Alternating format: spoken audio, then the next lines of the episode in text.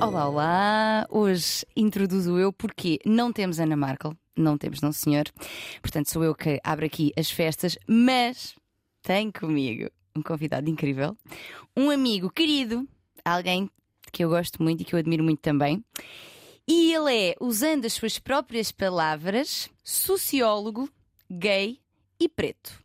E eu acrescentaria ainda brasileiro lindo, gato, professor de forró e uma das melhores energias que eu conheço. Tiago Braz! Palmas para ele. Tiago, que bom que estás aqui. Ai, eu que agradeço o convite. assim, Ai é meu Deus, honra. que alegria mesmo. Nós já tínhamos várias vezes falado hum, em trazer-te precisamente por, esta, por estas tuas camadas todas tão interessantes e pela, pela tua consciência sobre estes temas, sobre também eu ver-te cada vez mais a, a falar e a investir neles. E por isso estou mesmo muito feliz. Obrigada por estares cá. Muito. Bom, vamos a isto então. Tiago, aqui para introduzir um bocadinho mais ainda o, o tema. Portanto, tu vieste para Portugal para terminar o teu mestrado em Sociologia, certo? É isso, para terminar meu mestrado. Foi em que ano?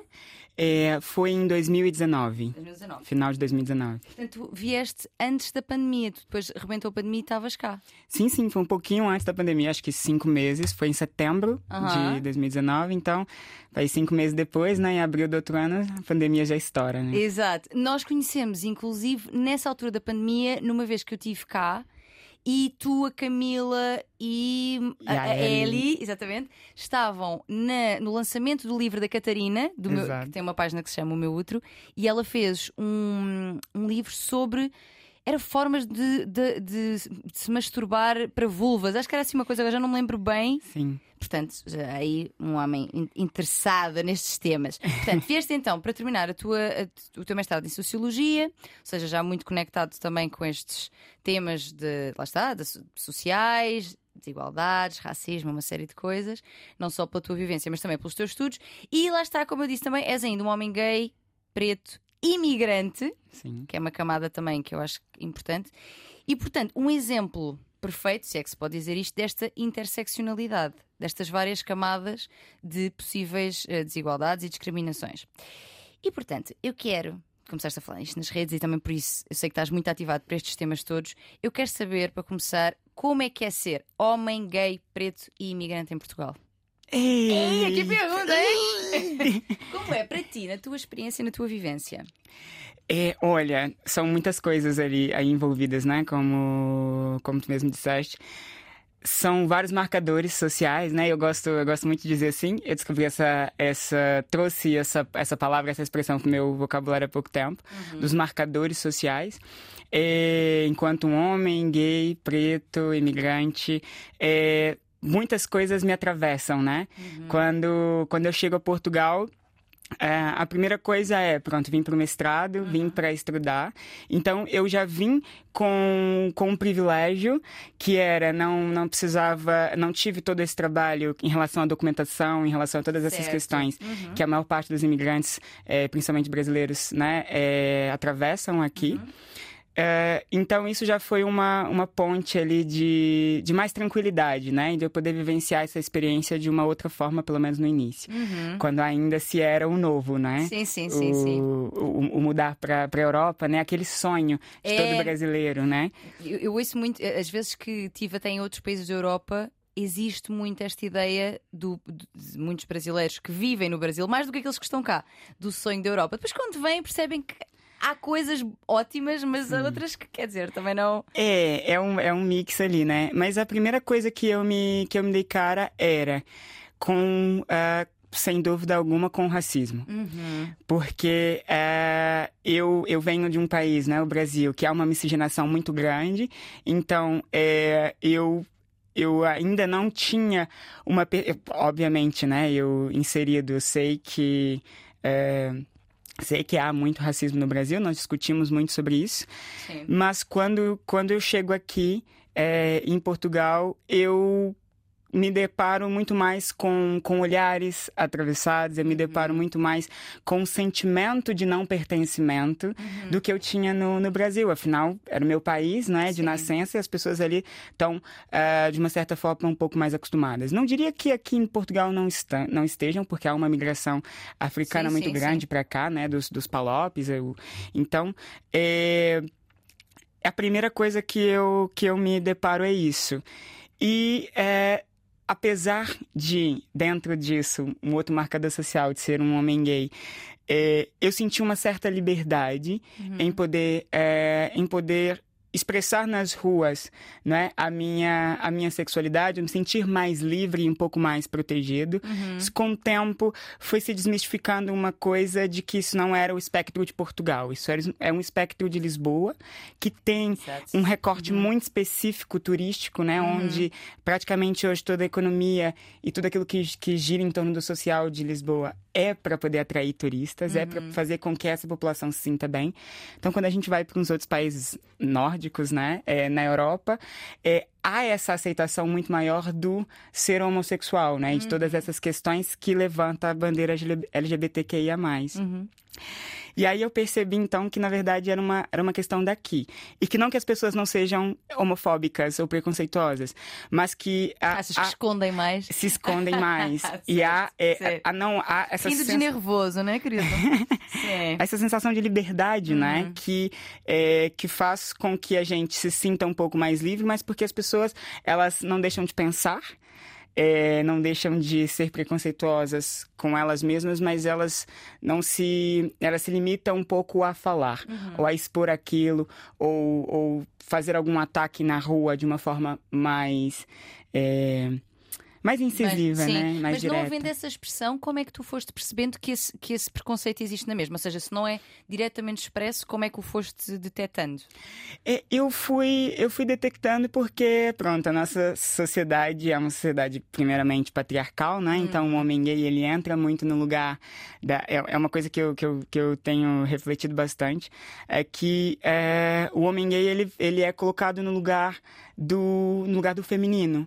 Uhum, né? No lugar sim. de toda aquela expressão feminina que o homem, por, pelo, por todo o machismo uhum. é, estrutural, ele não, é, ele não se permite vivenciar. É né? a masculinidade tóxica que tu tens falado imenso Exato. No, e, e, e, obviamente, isso não pode também ser um estereótipo de que todo homem gay é feminino, ou de todo homem gay transmite essa, essa feminilidade, né? Uhum. Porque uh, há, há muitas camadas ali dentro, né, do, de, dentro da, da, da, bandeira, né, uhum. Então, ah, quando quando eu percebo mais essa questão também da, da homofobia, ela vem, ela vem muito junto com, uh, com, o meu, uh, com o meu ser um homem preto também. Uhum. Porque isso vai me fazendo, é, vai me fazendo perceber que, olha, é, um, é, um, é mais um agravante. Exato. É mais um, é mais um marcador que vem somar para eu ser um alvo mais fácil do, do preconceito. Sim, sim, sim. Né? sim. É, e, não, e não necessariamente que isso venha que isso venha de cara, né? É, eu acho que parte também talvez de uma postura que eu, que eu precisei assumir na minha vida que é eu vou é, eu não vou ter medo ou não vou ter receio de falar sobre as questões da minha vida em todos os ambientes que eu tiver uhum. se eu tiver uhum. uma mesa de almoço com os meus colegas de trabalho e eles uhum. estiverem uhum. falando das relações das relações que eles têm uhum. eu não vou deixar de falar da minha das relações que eu vivencio que eu sim, vivo sim, sim, sim. né é, porque sempre há uma barreira olha o que, que será que esse ambiente vai achar e quais que são as barreiras que eu vou ter que enfrentar por me deixar conhecer. Então é, muito, é, é, é triste por um lado, mas é muito interessante porque é um é um questionamento que nenhuma pessoa heterossexual tem de fazer nunca na sua vida. Ninguém, ou seja, ninguém precisa, antes de expressar a sua orientação sexual em algum tipo de conversa, de pensar se pode ou não pode fazê-lo, se deve ou não deve fazê-lo, se isso vai colocá-lo ou não em risco de alguma forma. E é, um, é, uma, é uma coisa que eu, que eu fui me dando conta também em contacto com pessoas, amigos e pessoas com quem contacto muito da comunidade LGBT e que me trouxeram essa consciência, porque eu efetivamente não tinha. Da mesma forma que nós falamos do uh, sair do armário, fazer o coming out, são tudo coisas que ninguém pensa sobre isto Sim. para a sua heterossexualidade. Ninguém pensa, aí eu agora vou ter que dizer ao mundo que sou heterossexual. Não, porque é aquilo que se considera a norma. E tudo o que foge à norma tem que ter mil e um cuidados ainda na sua expressão. Na sua... Porque, e eu ia te perguntar isto: que é. Existem momentos em que essa. Eu acho ótimo que tu faças isso, até porque é assim também que se achocalham né? e abanam Sim. estruturas e mentes. Mas existem situações e contextos em que tu tens receio de o fazer? Sim, e eu queria até trazer essa questão do, do, do come out, né? Uhum. Porque às vezes parece, ou sair do armário, né? Que sim, a gente diz sim. muito no, no Brasil. Parece que esse processo ele termina quando a gente de vez fala: olha, eu sou, assumidamente, sou um, sou um homem gay, eu falo pra, pra minha família, pronto, para as pessoas é, que convivem mais ao meu redor, mas esse processo de coming out, ele precisa ser feito em todo novo contexto que a gente se insere. E é sempre um, por mais que hoje eu tenha mais segurança uhum. de, de, de, de é, mais uma vez, assumir esse lugar uhum. em, todos os, em todos os contextos que eu estou, sempre me vem esse questionamento qual que é o até onde, qual uhum. o limite, até onde eu posso ir, até o que da, da minha vida eu posso compartilhar. E quando eu falo isso, não é nenhuma questão de eu querer preservar a minha intimidade, uhum. né? Porque isso sim, eu sim. faria em qualquer, em qualquer situação. Mas é de coisas básicas, por exemplo, como eu disse, de falar das minhas relações ou do meu date do dia anterior ou, uh, pronto, da, da, dos meus próprios processos de descoberta ou como que eu vivencio é, questões comuns uhum. né, da, da minha vida, por esse receio de não saber como é que aquilo vai ser encarado por aquela pessoa. Exato, exato porque, porque a violência existe, a discriminação existe nas várias esferas da vida, sociais, de trabalho. E eu, eu queria perguntar-te isso também, que é que tipo de violência é que um, tu já ou vivenciaste ou viste pessoas da comunidade uh, experienciarem? É, aqui, em, aqui em Portugal. Hein? E, bem, pode ser, na verdade, pode ser como tu quiseres, porque eu também tenho aqui para te perguntar como foi crescer como ah, a criança sim. que se descobriu ou não, ou percebeu sempre, não foi uma descoberta homossexual, ou seja, que tipo de violência que uma pessoa gay, ou um homem gay neste caso, experiencia, e o teu caso em particular. Sim. É, olha, eu acho que isso não vai mudar tanto do aspecto dos lugares onde, onde eu estou. Talvez uhum. ele seja uhum. mais intensificado num lugar ou no outro. Mas ele vem muito, é, ele vem muito, por exemplo, pelos, uh, pelos trejeitos, uhum. não é? Eu, por exemplo, sou uma pessoa que gesticulo muito enquanto uhum. falo. É... Dança bem, gente. Vocês não vão seguir a página dele, porque na tua página tu tens muito sobre o forró também Sim. e sobre esta desmistificação de papéis de género, porque tu danças como líder e como follower, que é Exato. é aquilo que tipicamente as pessoas, uh, portanto, líder homem e follower mulher. E tu danças maravilhosamente nos dois. e esta, esta questão de, de, mexer os braços e tudo mais na dança, isso é muito visível. Portanto, deve ser inclusive um lugar em que as pessoas percebem, não é? Essa tua expressividade. Exatamente. E, e aí, nesse lugar, então, já se cria ali uma certa. Pode-se criar uma certa barreira, mas para além disso, a minha, uh, a minha voz sempre foi uma questão. Nós vamos falar um pouquinho depois do meu, do meu, do meu minha criança ali nesse, uhum. nessa descoberta, mas a minha voz já é uma voz um pouco mais, mais fina, né? Uma voz mais aguda. E isso também foi um, foi, é um, um pronto, uma, um aspecto uhum. que, que também traz essa, essa característica, esse estereótipo, né, uhum. do, do gay. O, então, a, essa questão e a forma como eu muitas vezes me visto. Isso também é um outro, é um outro lugar uhum. onde eu, aí eu consigo ver mais facilmente, aí aqui também onde eu começo em, em, Portugal a perceber mais esses olhares, uhum. é na minha maneira de me vestir. Ou eu tô com um, cop, um cropped da Letrux, uhum. ou tô com uma blusa cortada, ou com um short um pouco mais curto. Então, é, esses, esses traços, e eles se evidenciam mais quando é um corpo preto usando. Okay. Eles se uhum. evidenciam mais quando é um, um, corpo preto que tem um afro, né? E, e que, e que chama uma certa atenção por não ser algo tão comum né? nos lugares, nos lugares todos que, que eu vou, apesar de que agora se fala muito mais, né? Uhum. Sobre, sobre o cabelo afro, sobre esse processo de transição, principalmente para as mulheres, né? Porque a pressão social, eu não, eu não tenho nem condições de, de, de comparar o que eu, é, homem, enquanto homem cis, me identifico com, é, com o meu gênero, não sofro por, por estar ali, de uma certa forma, nessa, nessa, nessa pirâmide de privilégio patriarcal de ser uhum. homem. É, as mulheres sofrem muito mais com, com a pressão estética, mas esse processo ele também é cruel e doloroso pro, pro homem. Uhum. E aí, uhum. Talvez trazendo um pouquinho da questão da masculinidade tóxica e de tudo aquilo que a gente é, ainda vai falar um pouquinho, é que é, existe toda essa questão da autoestima do, uhum. do homem. A gente fala muito, né? A autoestima do homem hétero. Uhum.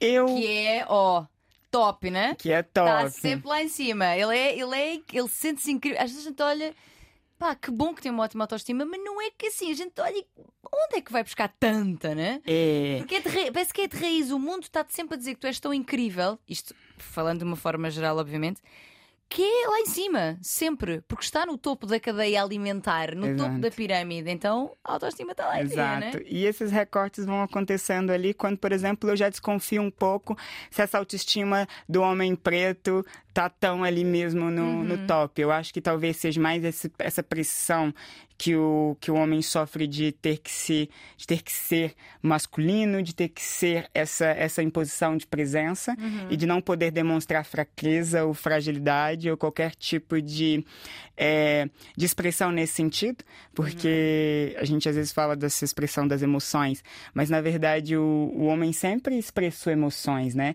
Ele sempre expressou a raiva, ele sempre É, expressou a exato. Indignação, Uhum. né? É, e isso Em não formatos violentos, na sua, que, é, que é aquele também que é ensinado, geralmente. Exato, e é isso em vários contextos sociais, isso é visto como uma posição de poder, né? É, e aí quando já vem um outro lado, ou por exemplo, uma mulher para trazer essa, essa, essa questão, ela já é colocada num outro lugar, num lugar da, da pessoa é, é, raivosa, ou emotiva Histérica. demais, ou histérica. Mas eh, falando disso, para poder é, trazer a questão de que o- os homens, e sejam, é, sejam eles héteros ou gays, e aí falando da minha. Do meu lugar, né? Enquanto homem gay, nós não estamos livres de ser machistas, nós não estamos livres de ser tóxicos e de, de absorver toda a masculinidade tóxica, porque nós fomos criados para ser machistas. Exato. Nós somos Sim, sim. criados numa sociedade que nos evidencia o tempo inteiro, que nos privilegia o tempo inteiro. Nós temos um marcador é, do, da, da, da homossexualidade. Uhum. Agora, isso não nos faz.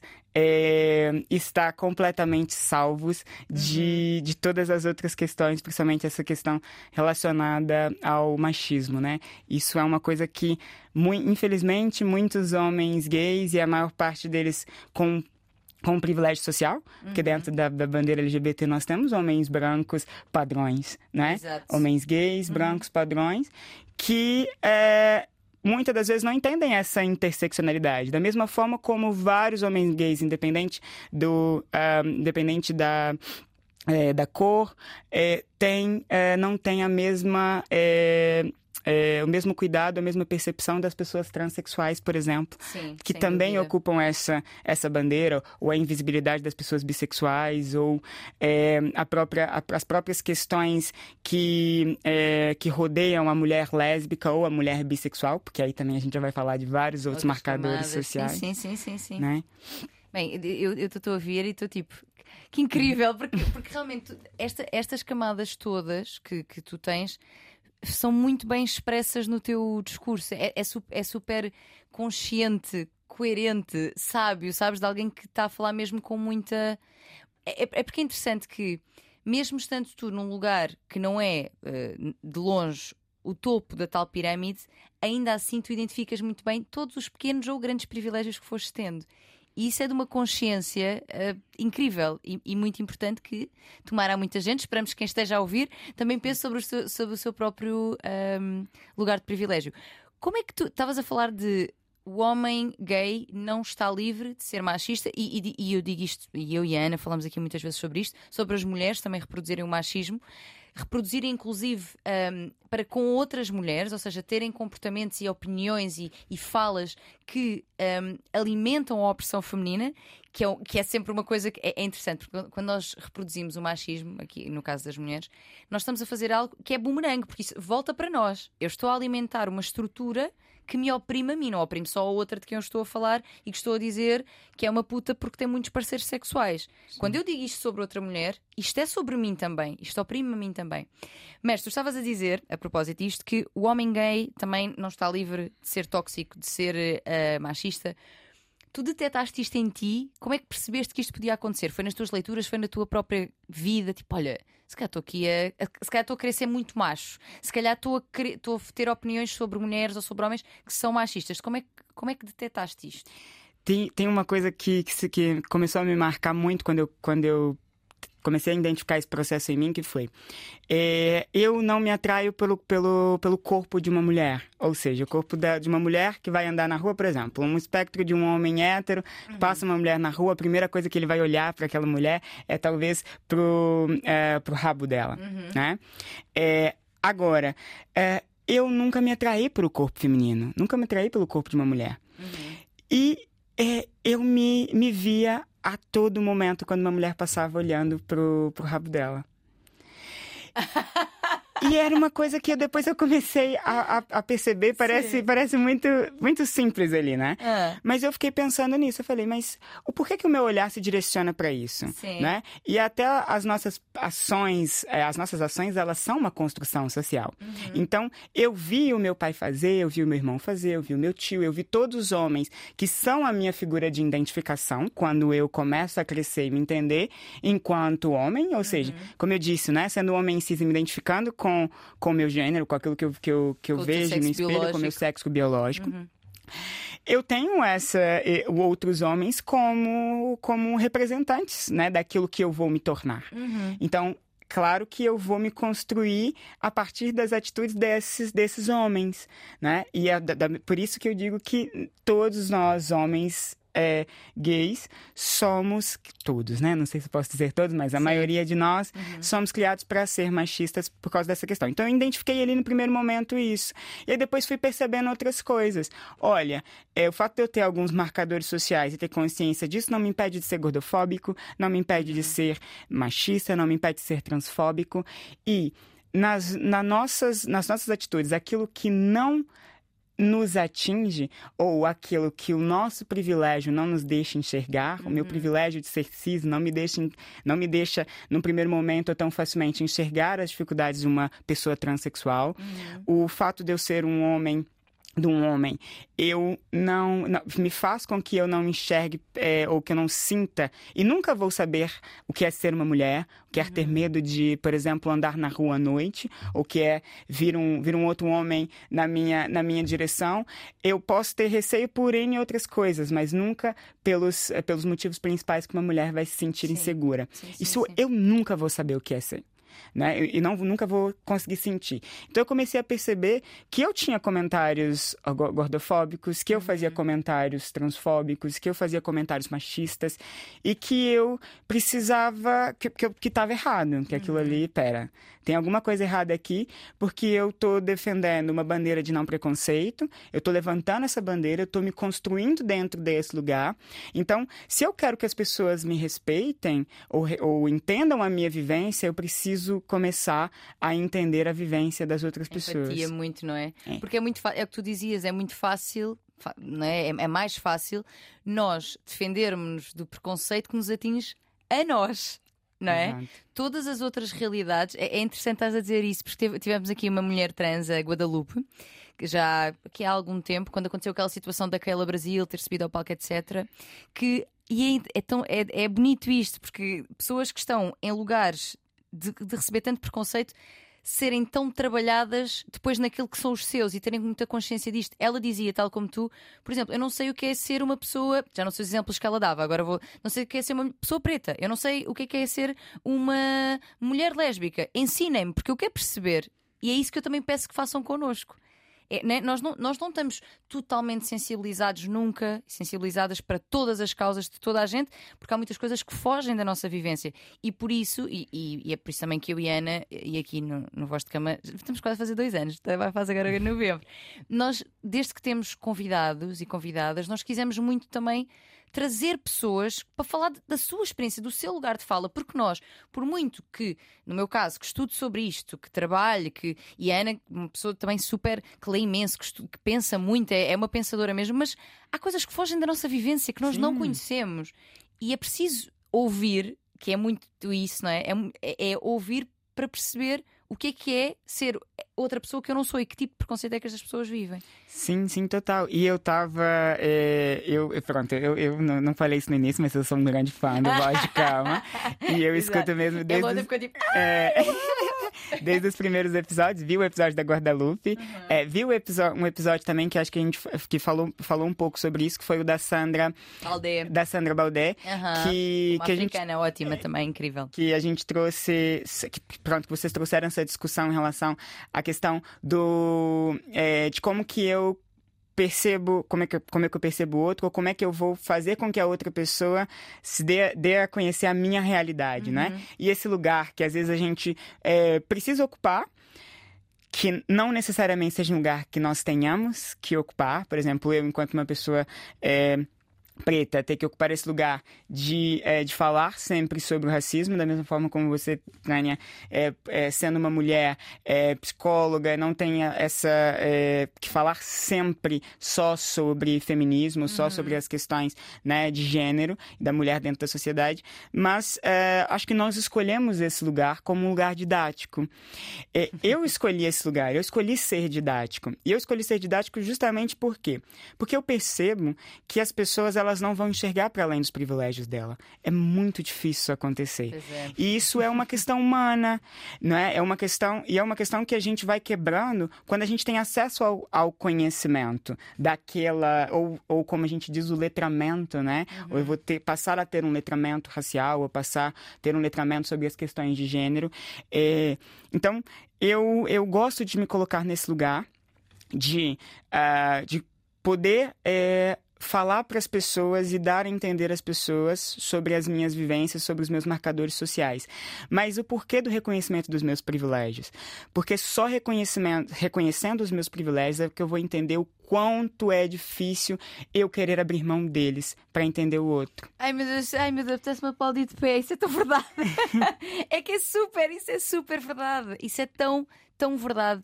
E, e, e, mesmo lá está, para grupos que são de alguma forma ostracizados, sejam, seja a comunidade LGBT, sejam as mulheres, lá está, esta, por exemplo, esta consciência de que eu, enquanto mulher branca, por muito, por muita discriminação que tenho em várias camadas, eh, desigualdade salarial, uma série de coisas não é? que, tenho, que temos enquanto mulheres, é diferente de uma mulher negra. E é.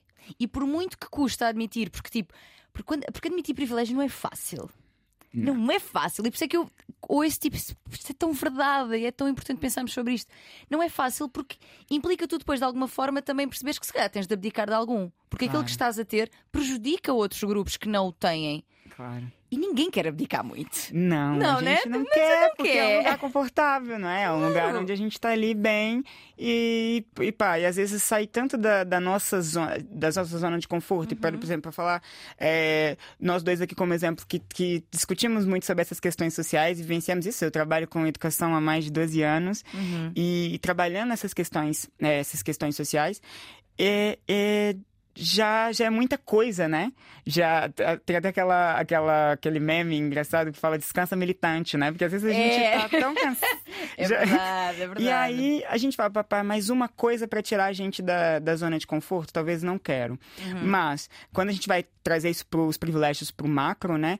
É, eu gosto muito e foi muito importante para mim fazer esse processo de entender esses, é, os meus privilégios, porque eu não posso tentar. É, transmitir para o outro de uma forma didática sobre a minha vivência, sendo que aquela pessoa nunca vai saber o que é, uhum. é essa vivência. Sim, ela sim. nunca vai sentir na pele dela o que é essa vivência. Então eu preciso trazer para ela aonde os privilégios dela colocam. Uhum. Então eu nunca vou conversar com uma pessoa que talvez seja um pouco mais restrita ou, ou, ou, ou menos aberta para essa discussão, jogando para ela toda todos os preconceitos que eu sofro, uhum. porque isso não vai atingir essa pessoa. Sim. É, mas quando eu tento trazer para a reflexão dela os privilégios que ela tem e começo a discussão partindo dos privilégios que essa pessoa tem e, e dos lugares que ela alcança por ter esse privilégio, Aí nós chegamos num ponto em comum, porque isso é a vivência dela, uhum. os lugares que ela alcançou por esse privilégio, e aí eu, te, aí eu falo: olha, eu talvez tenha o mesmo currículo que o seu, mas o seu privilégio de ser uma pessoa branca ou heterossexual te coloca num lugar. É, é, te coloca te posiciona num lugar muito mais alto que o meu, ou já te coloca na largada muito mais à frente. Então aqui a gente não está discutindo sobre é, somente os preconceitos que eu sofro. Isso tá discuti a gente está discutindo sobre aquilo que te privilegia tanto é que faz eu ficar para trás. Ai, Tiago, olha. é que isto faz tanto. Olha, eu nunca. Isto que estás a dizer, nunca tinha pensado nisto desta forma. Esta, esta, esta forma, e não é à toa que tu és formado em Sociologia e com. aqui é, Aliás, a tua tese tem a ver com este olhar do educador, Sim. com a arte e educação, não é? Uh, esta ideia de não é sobre explicar só ou, ou pela via de eu sofro este este este preconceito que isso não bate no outro, é sobre falar sobre o privilégio que tu tens e aí sim, olha, eu não tenho medo. É que isto, é que isto faz imenso sentido. Eu acho, acho que, em termos, e eu considero-me de alguma forma também educadora, não com formação específica em educação, nem pouco mais ou menos, mas no trabalho que faço é psicoeducação, mas isso é, uma, é, uma, é um ângulo muito interessante. É mesmo muito interessante esta ideia de. Porque, porque tu estás a pegar pela vivência dele de, ou dela, da pessoa. Sim. E é mais fácil olhares para aquilo que tu conheces, mesmo que te custa assumir o tal privilégio, mas é mais fácil tu olhares para aquilo que tu conheces e para a tua realidade do que só ouvir uma realidade que não tem nada a ver com a tua. Claro, e ainda mais, por exemplo, trazendo para a questão de, de Portugal, o tanto que é difícil se assumir racista, o tanto que é difícil se assumir é, é, machista ou uhum. homofóbico ou transfóbico, não é? é? Então a dificuldade de se colocar nesse lugar, né? Trazendo a, a, a, Sandra de novo, ela falou muito uhum. desse lugar, né? Da, das, de como as discussões, eu concordo com ela quando ela disse que as discussões elas estão começando a, a andar em Portugal, uhum. né? Há, há coisas coisas acontecendo. É, mas a gente ainda precisa sair da página 2, né? Como ela disse. Tal e qual. Ainda, tô, ainda estamos a falar sobre se diz negro ou preto, mas, mas sabes uma coisa? Eu acho que isso, esse, esse comentário dela faz todo sentido. Mas eu acho que quem pergunta isto, de facto, ainda está na página 2, mas já tem algum interesse em perceber. Claro. Tipo, chame preto. Não é chama, é, é quando estou a falar da pessoa, por exemplo, tu dizes sociólogo, gay, preto. Se alguém disser que tu és preto, tu estás também ok com isso? Sim. E veja, isto é uma pergunta de página 2, mas que eu acho que se calhar quem está a ouvir que está nessa página e que eu acho que também estou em muitas coisas, uh, penso, ok, porque isso ajuda-me. Da mesma forma que nós, em, por exemplo, em pessoas trans, não binárias, etc., nós falamos sobre de que género, uh, por que género que a pessoa quer ser tratada. Eu acho que em questões raciais isso é muito primário, de facto, mas é uma questão que as pessoas ainda têm também. Claro, e, e é muito um espectro, é, porque, pronto, na Europa aqui a gente tem uma referência muito grande do, dos Estados Unidos, né, que se ressoou na Inglaterra, então trouxe para aqui essa, essa, esse posicionamento em relação, chamo de negro ou preto, chamo uhum. de preto porque o negro vem do nigger, que é completamente ofensivo no inglês, não é? Uhum. Pronto, que tem essa ligação com a América do Norte, né? Os Estados Unidos mais especificamente e Inglaterra. Então, a, ressoa para os outros lugares o estranhamento em chamar a outra pessoa de negro uhum. ou, ou chamar de Pronto, e, e, essa confusão em chamar de preto ou não. No Brasil, nós ressignificamos o negro, uhum. né? Nós ressignificamos essa nomenclatura e trouxemos como, como também um... assumir aquela identidade e, e, e fazer potência dela. Uhum. Então, é, para mim, eu utilizo às vezes negro, eu utilizo preto, então para mim não há, é, não há uma questão ali, uma grande questão em relação a isso. Mas é como tu disseste, eu acho que... É, pode ser primário se a gente for trazer um, um, outro referencial.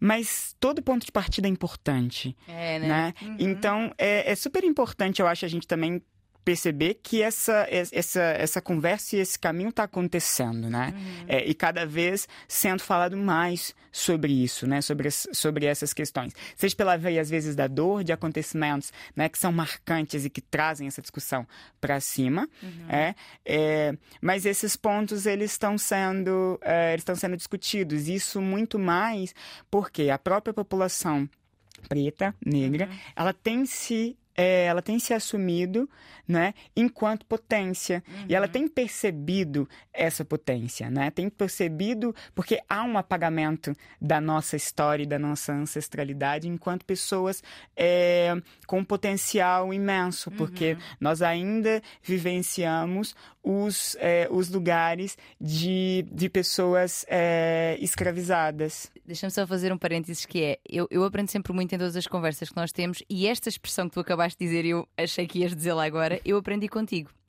Porque, lá está esta coisa, estamos sempre a aprender uns com os outros e a desconstruir-nos. Porque eu dizia escravos, escravas, não é? E ninguém é escravo, foi escravizado. E isto é uma coisa, às vezes, ai, mas agora está-se sempre a policiar tudo o que se diz, mas é que a forma como se diz é muito importante. Dizer que uma pessoa é escrava ou que foi escravizada é totalmente diferente, principalmente para a pessoa que tem essa ancestralidade. Claro. E eu aprendi isso contigo, que é uma coisa que, que parece tão simples, mas não é, porque coloca mesmo um outro, um outro ângulo. Pessoas escravizadas. Eu acho que isto é uma coisa uh, muito importante. Tu estavas, inclusive, ontem, anteontem, a mostrar, estavas na fábrica de, de uns chocolates, que não vamos dizer a marca agora também. Sim. E que era um império. Estavas a dizer os impérios, não é? Porque é um chocolate suíço, mas. E o que é que viste lá, se quiseres contar?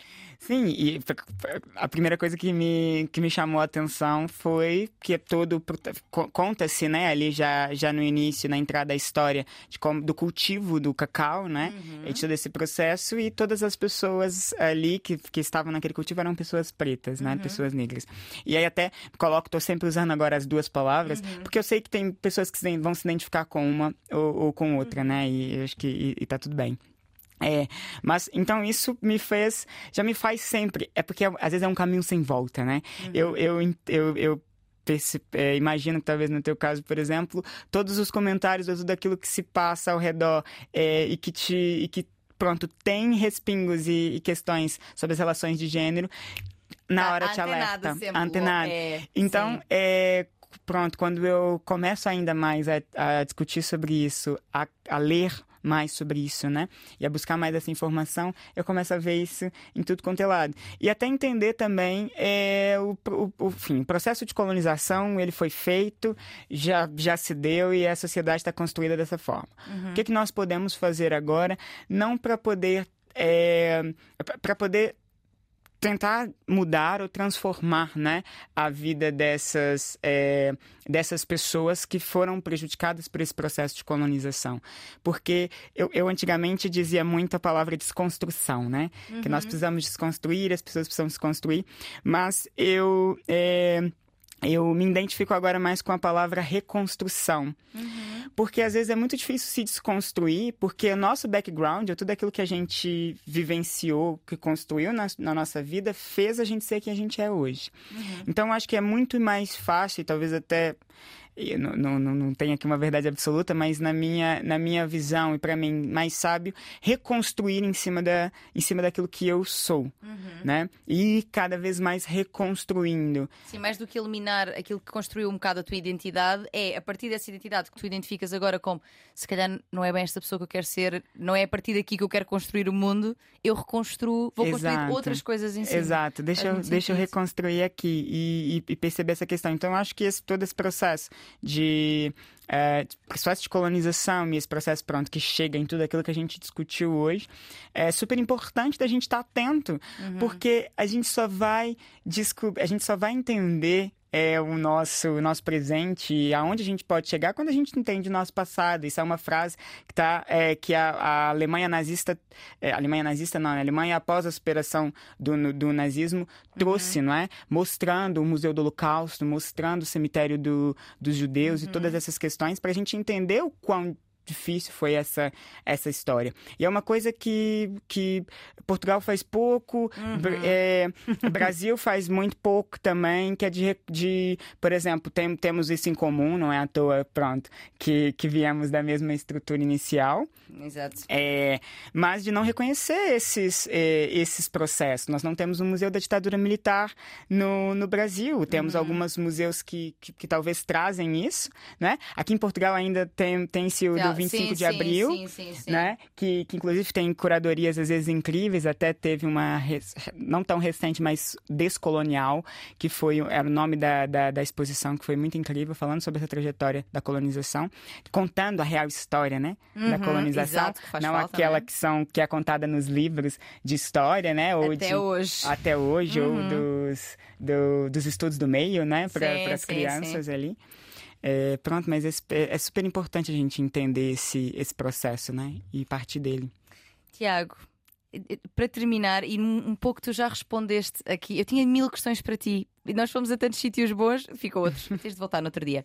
Mas para terminar, e vai muito na linha disto que estavas aqui a dizer, uma vez que lá está, a tua formação é arte, educação, sociologia, não é? Mas arte, educação, um, e a educação é aqui uma força motriz da, da mudança, acreditamos nós os dois.